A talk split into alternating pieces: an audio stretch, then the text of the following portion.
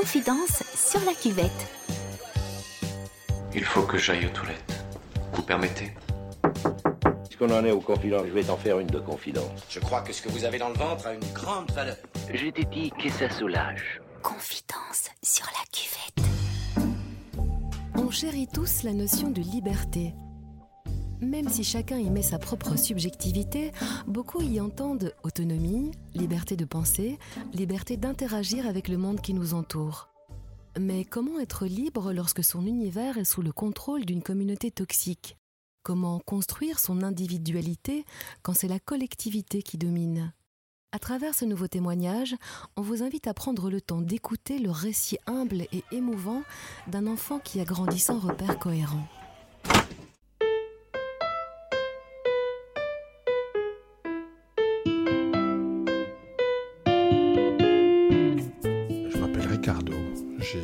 40 ans, papa d'une petite fille, et je suis euh, né dans une secte dans laquelle j'ai vécu euh, la moitié de ma vie. La secte est née fin des années 60, début des années 70 ici à Bruxelles. Elle ne s'est pas tout de suite appelée euh, pour Ogyen Kunzang Choling. Au début, c'était une sorte euh, d'institut de yoga qui prenait la macrobiotique et différents orientalismes, on va dire ça comme ça. C'était pas encore d'inspiration bouddhiste tibétaine. Et puis, euh, le fondateur de cette, euh, de cette communauté secte va faire des, des voyages en Inde. Et là, soi-disant, il aurait rencontré euh, son maître spirituel et il aurait reçu des instructions pour venir en Occident répandre le bouddhisme tibétain.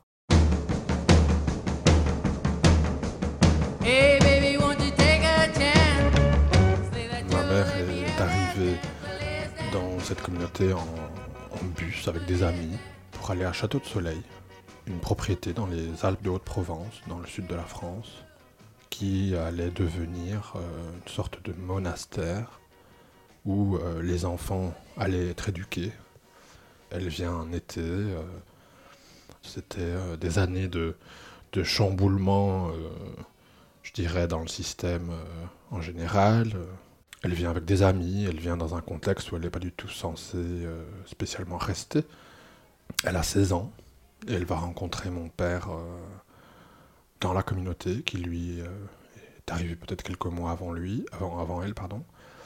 Et puis là-dessus, ils vont, se, ils vont se rapprocher et puis un an après, le petit Ricardo naîtra à Bruxelles. Et donc en 81, Robert Spatz, donc le fondateur de, de la OKC, a envoyé mon père et ma mère et moi-même vivre à Château de Soleil, donc dans cette, euh, dans cette propriété du sud de la France.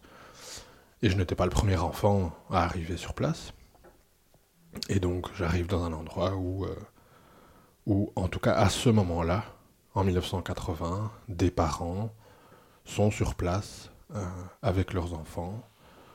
Et euh, ça ressemble à une communauté un peu hippie organisée, hein, avec, euh, euh, la garderie, le potager, la cuisine, la boulangerie, voilà, toutes les activités assez classiques qui font vivre un village.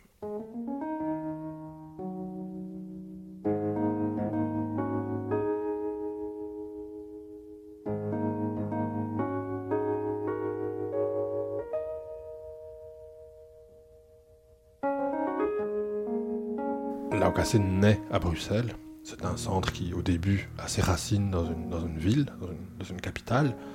Et donc, il, va vraiment y avoir petit à petit une, idée comme quoi les enfants, euh, les éduquer à Bruxelles, ce serait les éduquer au milieu de, au milieu de ce qu'on appelle dans le bouddhisme le samsara, la, la décadence, euh, le système euh, qui est autour de nous. Et que donc, éduquer ces enfants-là dans ces conditions-là, c'était c'était pas un bon plan, et que s'il fallait faire autre chose, il fallait commencer par euh, l'éducation.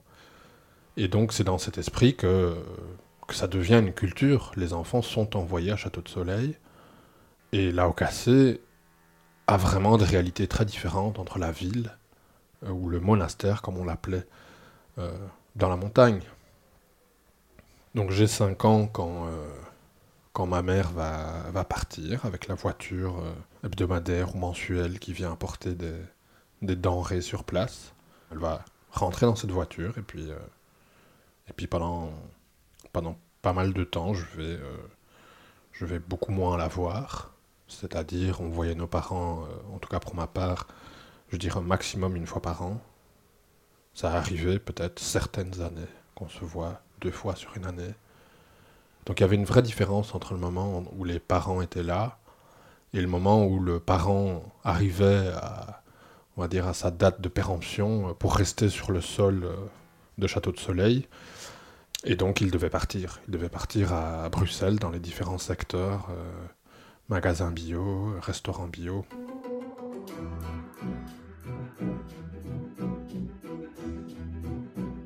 Je suis du jour au lendemain, je fais partie d'un groupe d'enfants mixte. Et là, je vais rentrer dans un autre rythme. Euh, avant, je, j'habitais dans une petite euh, maisonnette avec ma mère. Et euh, là, je dors dans un dortoir avec plusieurs autres enfants. Et il y a tout un rythme, que ce soit pour se laver les dents, pour manger, pour aller à l'école, pour, pour tout ce qui se passe dans le quotidien de, de la vie d'un enfant de 5-6 ans. Pour prier aussi. D'abord, euh, on va dire dans la chambre qu'on occupe.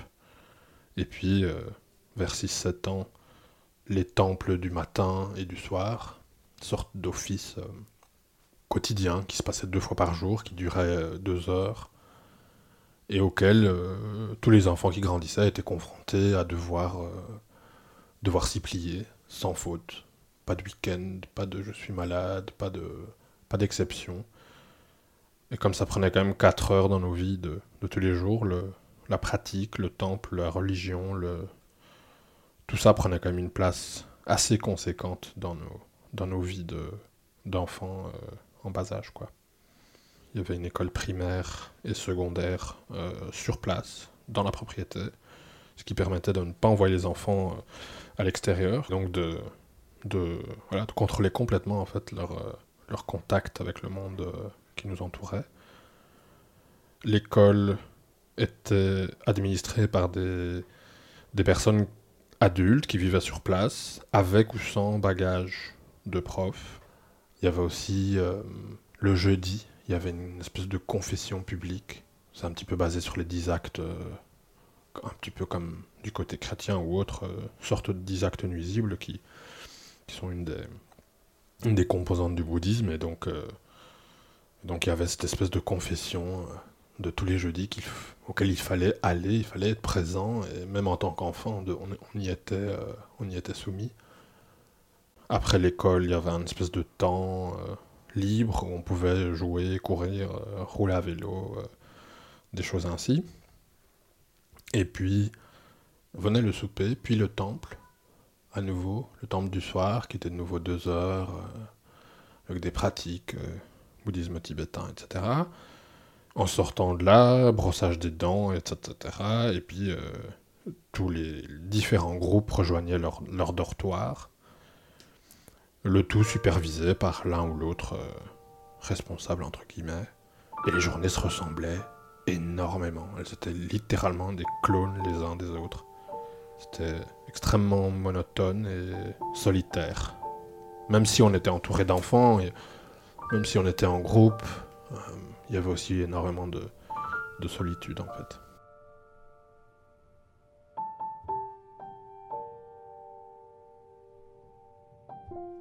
Entre mes 5 ans et mes 13 ans, je n'ai pas eu qu'un seul responsable. J'ai eu, euh, on appelait ça des responsables, hein, euh, des éducateurs, mais j'en ai eu plusieurs en fait. Il y a eu toute une ribambelle de, de personnes qui se sont soi-disant occupées de moi et de nous. Et donc c'était tantôt euh, des hommes, tantôt des femmes, euh, tantôt euh, des gens qui avaient des méthodes d'éducation et de pédagogie, et tantôt des gens qui n'en avaient absolument aucune et qui se défoulaient sur les enfants sans, sans la moindre considération pour leurs droits et leur situation. Les enfants sont classés par groupe d'âge. Certains adeptes s'improvisent alors éducateurs, souvent pour le pire. Et à un moment donné, il y a eu plusieurs responsables pour différents groupes d'âge. Et euh, on a laissé faire plusieurs personnes qui étaient vraiment des pervers ou des maniaques, ça c'était clair, qui donnaient des punitions mais vraiment abominables. Cette atmosphère, elle change au cours des années, évidemment, au cours des, différentes générations, au cours des différents groupes d'enfants qui sont sur place. Pour ma part, je me rappelle d'un environnement où on avait très très peu de liberté, où on avait, on pouvait pas sortir du domaine, où on, on, vivait dans une espèce de crainte, même s'il n'y avait pas une barrière en fer avec une porte en métal qui, qui nous enfermait, on vivait avec une crainte d'un monde qu'on ne connaissait pas en fait, et qui nous était souvent démonisé, qui était souvent décrit comme, euh, comme dangereux et source de souffrance. En fait, on vivait dans un environnement dur, et donc on, je pense qu'on réverbérait cette dureté qui nous entourait, cette, euh, cette froideur en fait, entre nous. On est probablement tous passés euh, de victime à bourreau, de bourreau à victime, euh, sûrement plusieurs fois. Et donc, moi, je suis souvent passé de, du, voilà, de la personne qu'on traitait de cochon enragé à, à la personne qui était cool au bout d'un moment. Voilà, je je suis passé par toutes les phases, en fait.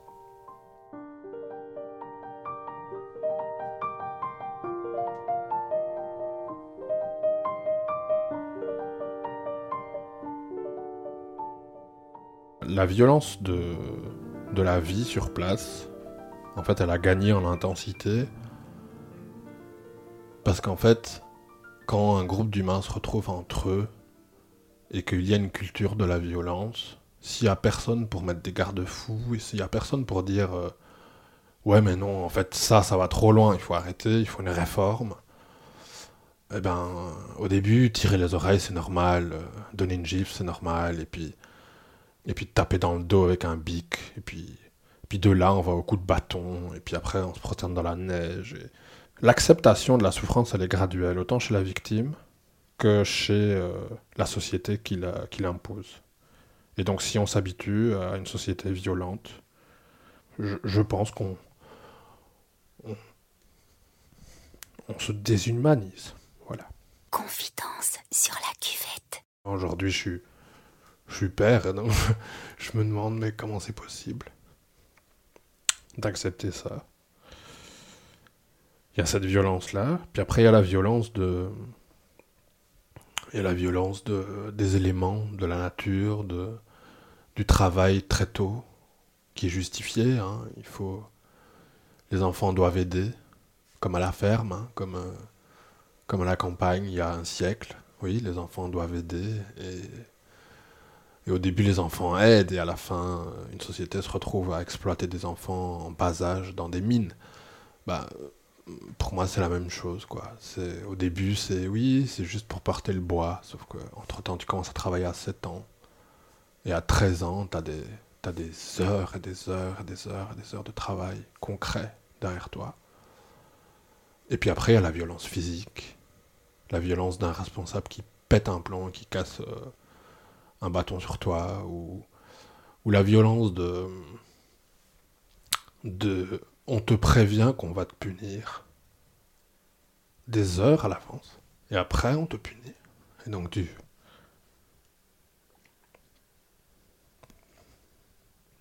Tu dois. Tu dois vivre avec ça.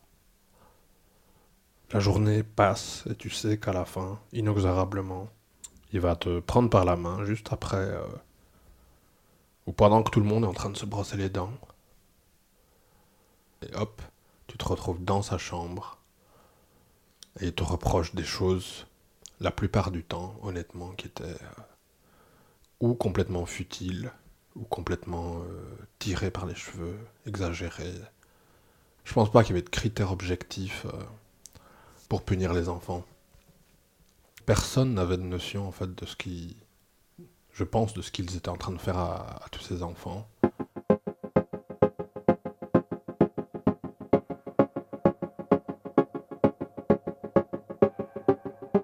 pour moi, le monde des adultes était un monde de, gens à moitié cinglés euh, que je trouvais complètement ineptes et, incapables, en fait, de même de mettre un, bouddhisme théorique en pratique. Hein, parce que je pense pas qu'on puisse se prétendre bouddhiste et laisser euh, du mal se faire à des enfants sans se regarder dans un miroir en se demandant mais qu'est-ce que je fais? Euh, Et après, il y a des choses très, très, très perverses dans le bouddhisme qui permettent de, de faire beaucoup de mal, notamment euh, quand la notion du karma est, est dévouée ou elle est détournée de ses, de ses origines et que donc un enfant qui se fait battre se dit, trouve en fait dans le bouddhisme une forme d'acceptation. Terrible de se dire, euh, je, suis en train d'être injustement battu, mais c'est mon karma.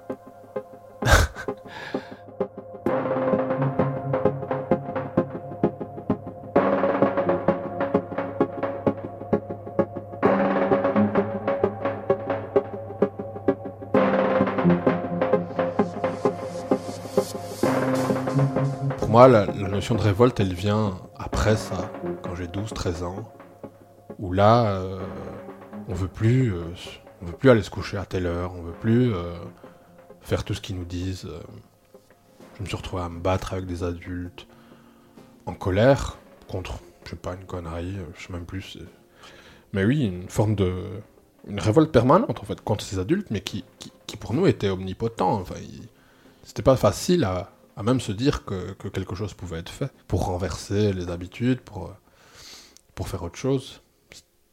Tu, te sens vraiment comme un grain de sable, avec aucune, aucun droit, aucune, aucune notion de libre arbitre ou de. Moi, j'ai jamais eu la sensation que je pouvais dire euh, Ah, j'ai envie de rentrer à Bruxelles, j'ai envie de voir euh, mes parents et j'ai envie de quitter. C'est des, mots, des phrases qui n'existent même pas dans notre vocabulaire euh, d'enfant à ce moment-là. Et donc la révolte, elle arrive, elle arrive tard.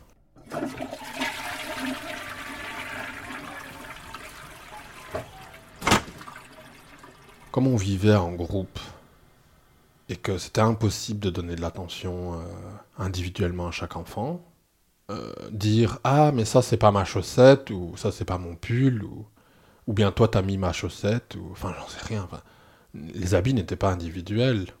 Si on recevait un livre, euh, surtout dans les années 80, euh, début 90, euh, on n'avait pas de culox. Moi, j'avais pas de d'armoire où j'avais des éléments qui, qui étaient à moi, qui m'appartenaient. C'est arrivé par la suite, mais ça a été euh, durement bataillé.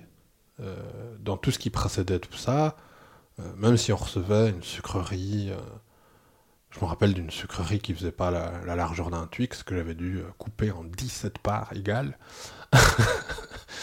c'est pas le fait de partager qui est traumatisant, c'est le, le fait en fait de, que, qu'on, fasse tout pour ne pas que tu construises une individualité.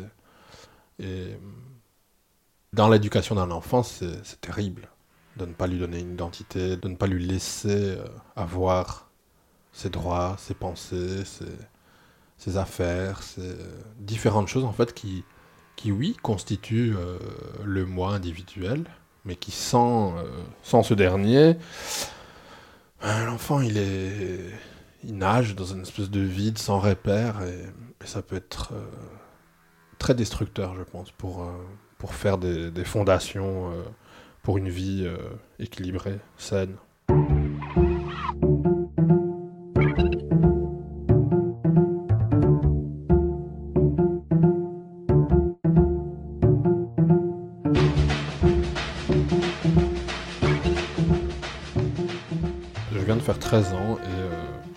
Justement, comme c'est un petit peu la révolte, c'est un petit peu euh, différentes personnes euh, défient les autorités, ou en tout cas, on se plie de moins en moins facilement à ce qui nous impose. Et donc, on est clairement envoyé au Portugal pour euh, maîtriser l'ensemble de la situation. Et donc, on va se retrouver à 23, dans le sud du Portugal. Très vite, en fait, on se retrouve dans un château de soleil un petit peu plus au sud. C'est le temple, le matin. C'est l'école, à ce moment-là, secondaire, mais que tout le monde s'en fout. Et, c'est vraiment dans la culture de, la désavouer et de juste la faire pour ne pas avoir de problème avec l'extérieur. Et donc, je ferai euh, mon secondaire jusqu'à ma quatrième année. Euh, je ne passerai jamais mon bac. Je me brûlerai toutes mes affaires d'école euh, à 14 ans, comme si c'était une grande, euh, une grande victoire. Et ce faisant, je suis juste en train d'appliquer l'idéologie qui est tout autour de moi. Et donc, soi-disant, notre but unique, ça devrait être la pratique du bouddhisme tibétain. À la limite, on peut devenir traducteur ou des métiers qui ont un rapport quelconque de près ou de loin avec, euh, avec le bouddhisme tibétain. Et si on n'est pas fait pour vivre ça, eh ben on, est gentiment dégagé de là, et gentiment ou pas d'ailleurs, et, renvoyé dans un centre euh, citadin, on va dire, de la OKC, dans le but de faire tourner ses restaurants et ses magasins bio.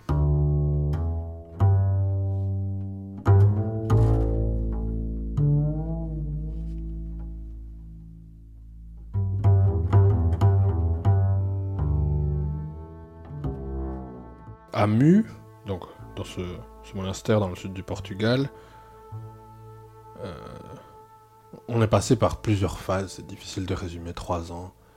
Ces trois ans est tellement dense en fait.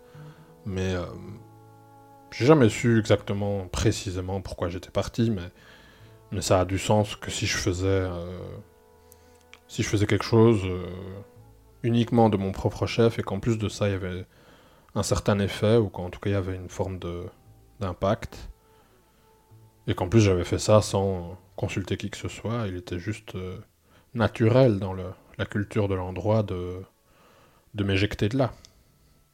Et donc c'est ce qui arrive euh, décembre 96. Je suis toujours dans la secte, sauf que là je suis dans un, dans un petit centre, tout petit, euh, dans une ville du sud du Portugal. Je, suis extrêmement seul en fait à ce moment-là. Je, je, je, suis très désespéré parce que j'ai perdu tous mes amis, toutes les personnes avec qui j'ai grandi. Et bizarrement, je deviens encore plus assidu à leurs pratiques et à, leur, et à leurs horaires et tout, comme si le fait que je le fasse, euh, je sais pas, j'allais pouvoir me racheter quelque chose. Et puis, euh, en fait, c'est là que va commencer le début de, de mon envol vers plus de liberté. Et même comme ça, ça va prendre des années, mais, mais c'est les premières fois où je vais rater l'office du matin, je vais juste pas me lever, et, le ciel n'est pas tombé sur ma tête, ni le plafond, ni, rien. Et surtout, il n'y a aucun adulte qui a une autorité sur moi. J'ai 17 ans. Et personne ne vient me dire euh, T'as fait quelque chose de très grave, t'as pas été au temple. Euh, et donc, il y a la première fois, puis il y a la deuxième fois, puis la troisième fois. Et puis en fait, j'ai décidé de, de ne plus jamais aller au temple.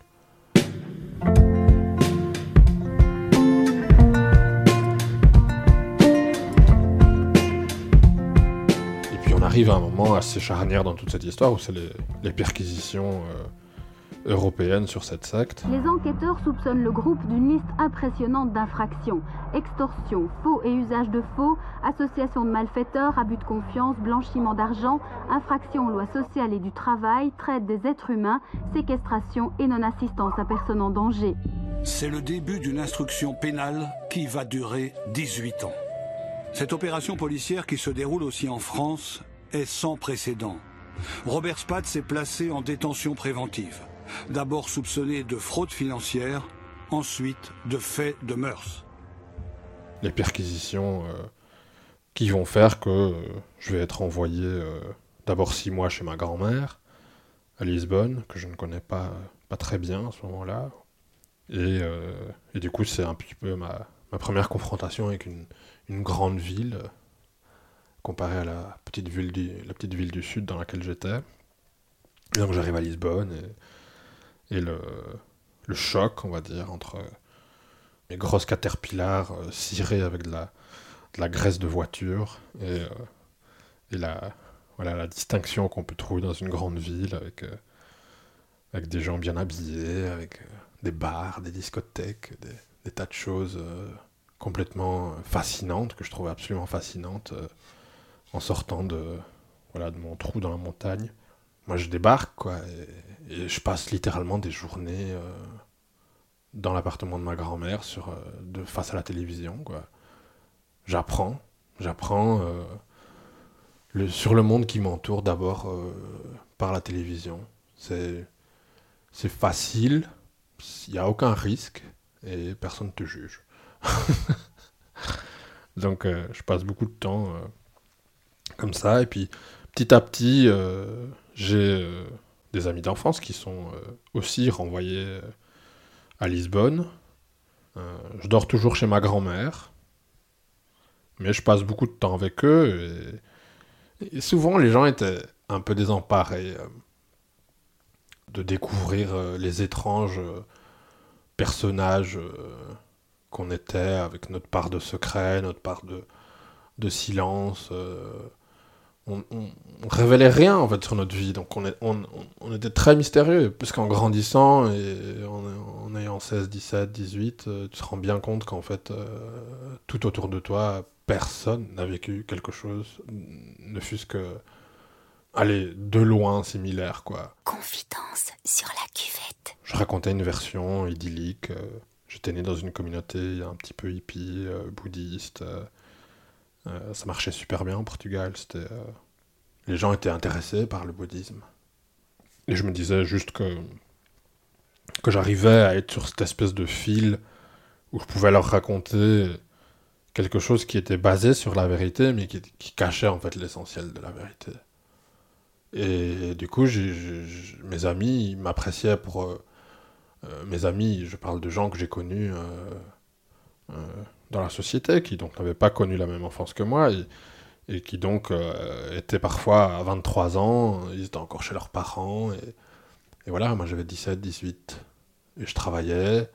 Bon, ils ne pouvaient pas savoir que je travaillais dans un restaurant qui appartenait à une secte, mais eux, de leur point de vue d'extérieur, ils voyaient euh, que j'avais 17, 18, 19 ans, que je bossais tous les jours, que je gagnais un salaire, que j'avais mon appartement, et que ne pouvaient pas savoir après euh, comment fonctionnaient les flux financiers et, tout ce bazar. Mais eux, selon eux, moi, j'étais vachement précoce, quoi. Et moi, je ne pouvais pas mesurer à quel point, en fait, ce que je projetais euh, pouvait paraître être une vie euh, normale.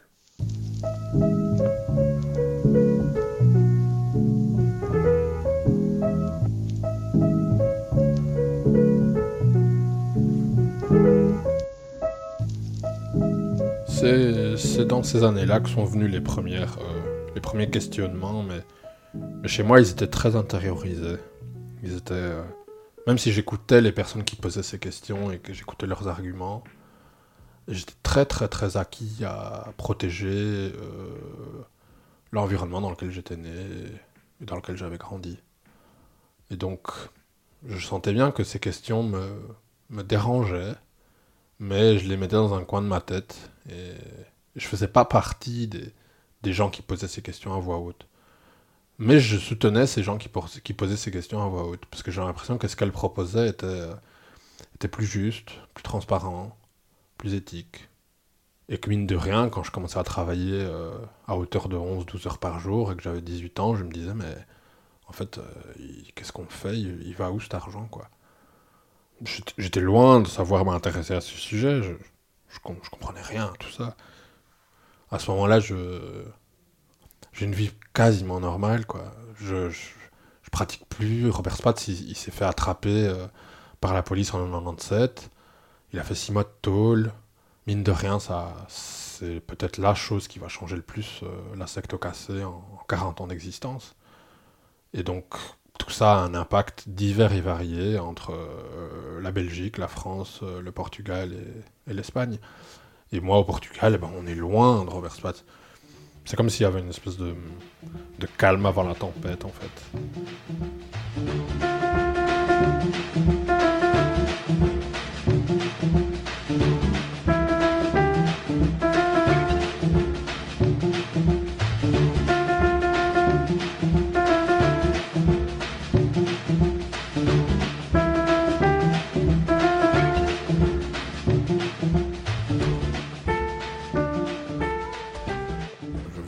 Véritablement habiter à Bruxelles pour la première fois en tant que, allez, en tant qu'adulte ou jeune adulte euh, en 2003.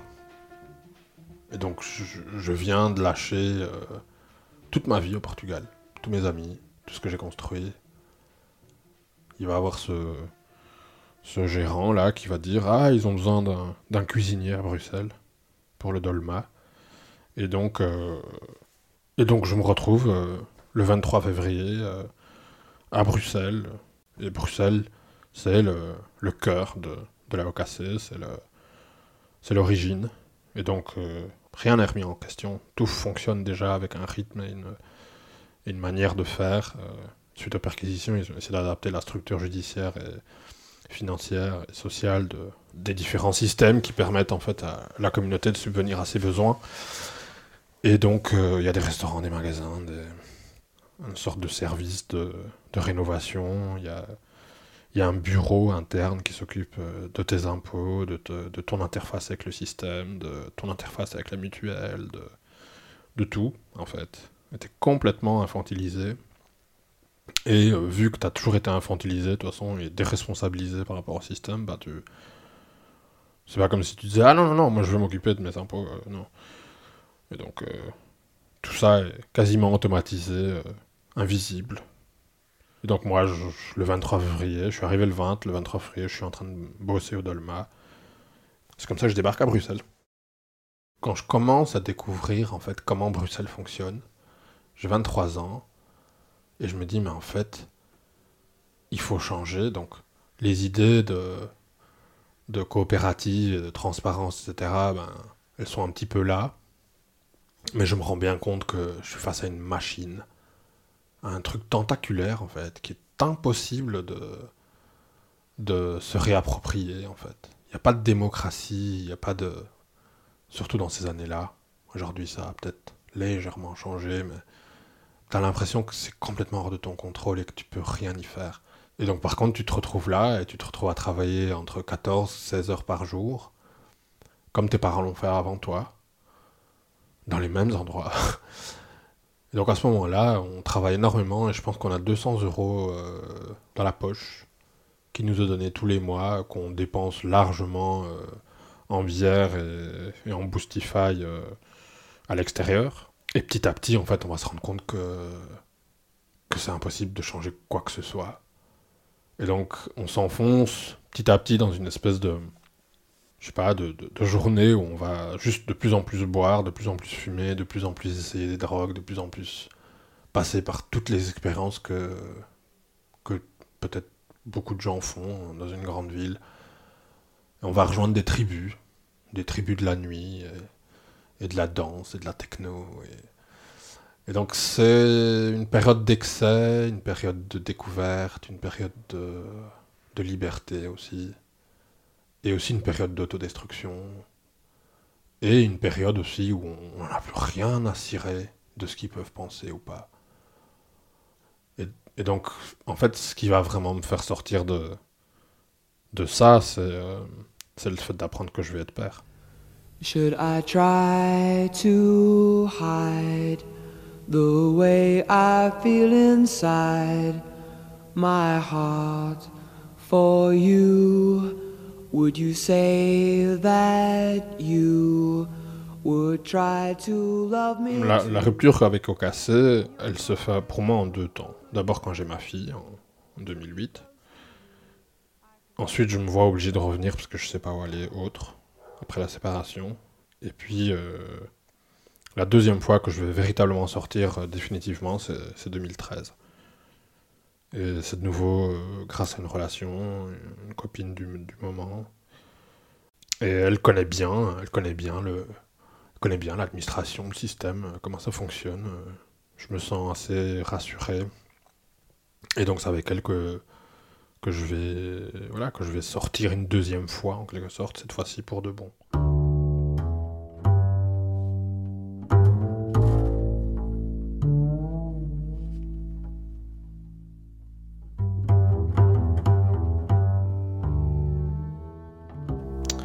Je pense que la liberté, c'est. euh. Enfin, elle, doit partir d'un point. Et pour moi, elle part de. de l'autonomie. De savoir où l'on est, où est-ce qu'on a les pieds, où est-ce qu'on a la tête et dans quelle direction on va. Et la liberté, c'est aussi euh, réapprendre, en fait. C'est euh, c'est aussi désapprendre. Il y a beaucoup. Quand on vit, euh, quand on vit dans un milieu aussi fermé et avec une idéologie, une idéologie aussi rampante et, et invasive, euh, quand il n'y a pas de vie privée, quand, quand il n'y a pas d'individu, on est sous une forme d'autoritarisme en fait, une forme de dictature même, qui va jusque dans les plus profondes pensées de l'être, qui, qui envahit tous les recoins de ton esprit. Et, et en fait, l'entité euh, qui contrôle, et- elle est dans toi, hors de toi, Et donc, la liberté, c'est expérimenter euh, les choix qu'on fait dans la vie sans, sans être euh, sous le contrôle implicite ou explicite de qui que ce soit.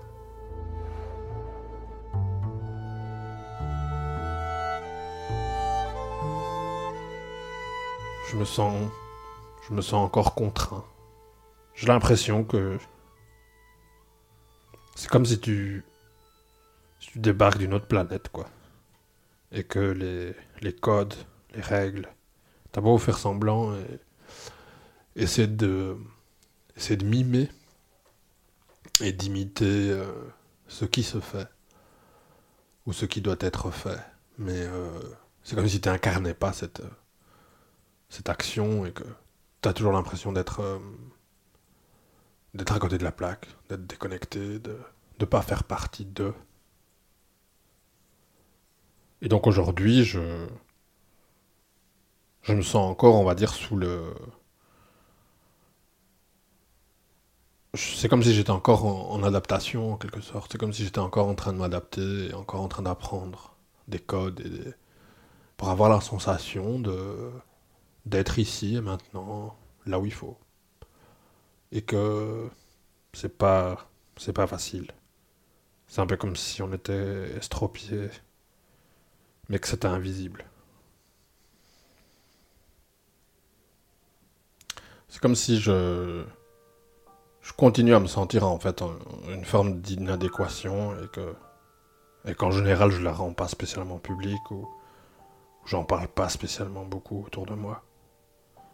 Et donc forcément les gens euh, qui t'apprécient et, qui te connaissent depuis des années, ils ont, ils ont pas forcément toujours le allez, la notion que, que c'est comme ça que, que tu te sens ou que tu ou que tu conçois euh, le, le monde qui nous entoure.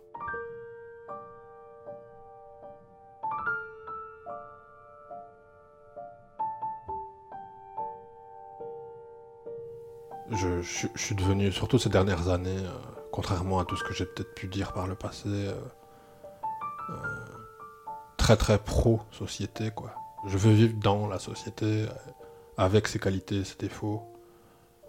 Et je veux pouvoir croire que, que si une, micro-communauté est impossible à changer, surtout quand elle est contrôlée verticalement, je voudrais absolument croire que cette société qui nous entoure, et qui parfois a l'air a l'air tout aussi implacable, qu'il ne dépend que de nous de la changer en fait. J'ai encore des restes de comportements bouddhistes ou de pensées bouddhistes. J'ai encore des réflexes qui sont durs à changer ou bien qui, que je ne veux pas changer. Parce qu'il y a certaines choses dans le bouddhisme qui sont... euh, quand on le, on le dénue de ses, de ses folklores et de ses traditions, on peut trouver quelque chose, on peut trouver une pensée qui est effectivement euh, utile et, non toxique pour la société et pour les relations humaines. Mais j'ai envie de brûler le temple et, tout le décor qui va avec. Voilà.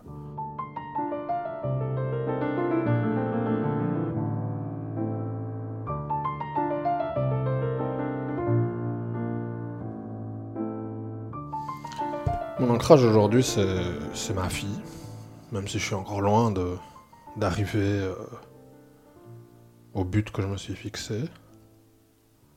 Mais là, c'est vraiment la seule chose qui me met les pieds sur terre, en fait. Et euh, bah, évidemment, mes amis, euh, tous les gens avec qui j'ai j'ai pu échanger et construire ces dernières années, et qui ont été là tout au long de cette route. Je pense que, que la colère que j'ai pu ressentir, une colère en fait qui a toujours habité euh, mon enfance, et en fait j'ai appris à la canaliser. J'ai appris à, l'utiliser comme une, force, comme un moteur. Et donc ces dernières années, j'ai, j'ai pris les, les réserves de colère que j'avais et je les ai mis dans un procès.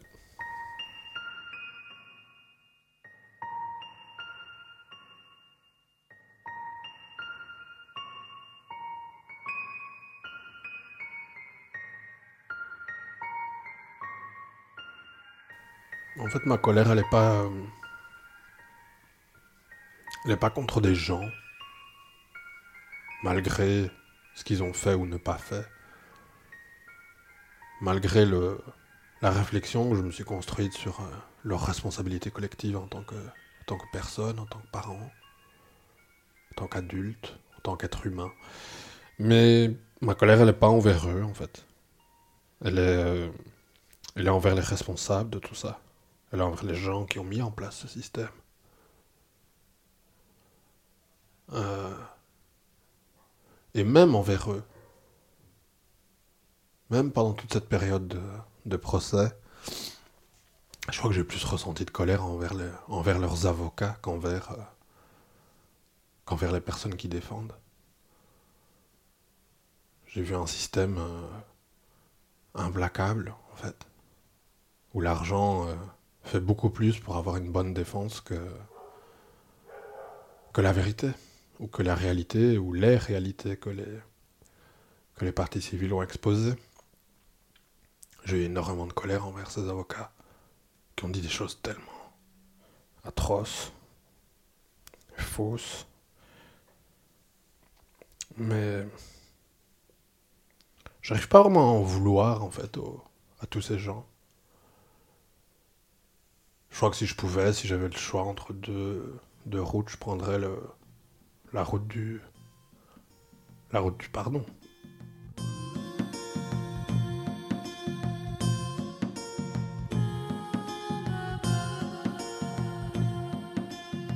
Moi, ce que j'ai envie de, de vous dire, c'est. Je pense que les, les épreuves, les difficultés, elles, elles façonnent aussi l'être humain. Ça me fait penser à la difficulté que tout le monde vit en ce moment avec ce confinement. Avec peu de relations, avec cette espèce de précarité affective qui s'installe. Je l'avais dit- aussi devant la, devant la cour de justice, mais que j'avais l'impression que le confinement, en fait, c'était la- l'expérience la plus proche, en fait, de ce qu'on a vécu pour expliquer aux gens euh, ce que c'était. Parce que le confinement, c'est un manque de liberté,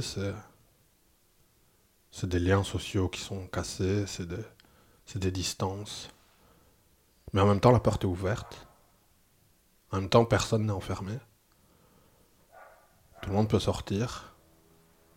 Mais en même temps, tout le monde est en prison. Et après, peut-être que le message de d'espoir à en sortir, on va dire, c'est que c'est que pour finir, si si la porte est ouverte, peut-être il n'y a pas de prison et que tout peut dépendre de comment on, on décide d'utiliser cette période et cette situation pour potentiellement changer et faire des pas de, de géant, je l'espère, vers une société qui est mieux pour tous. C'est le concept de liberté qu'expérimentent aujourd'hui Ricardo et les autres enfants d'Ocassé. Comment se libérer d'une prison dépourvue de barreaux et comment intégrer de nouveaux repères? On espère que l'épilogue du procès long de 23 ans et favorable aux parties civiles ouvrira de nouvelles portes vers la reconstruction. Merci à Pascaline, Claire et Marie qui ont rejoint la communauté des tipeurs. Si vous souhaitez vous aussi soutenir les productions de la cuvette, rendez-vous sur notre page Tipeee, Facebook et notre compte Instagram. On se retrouve le mois prochain et d'ici là, gardez l'esprit ouvert.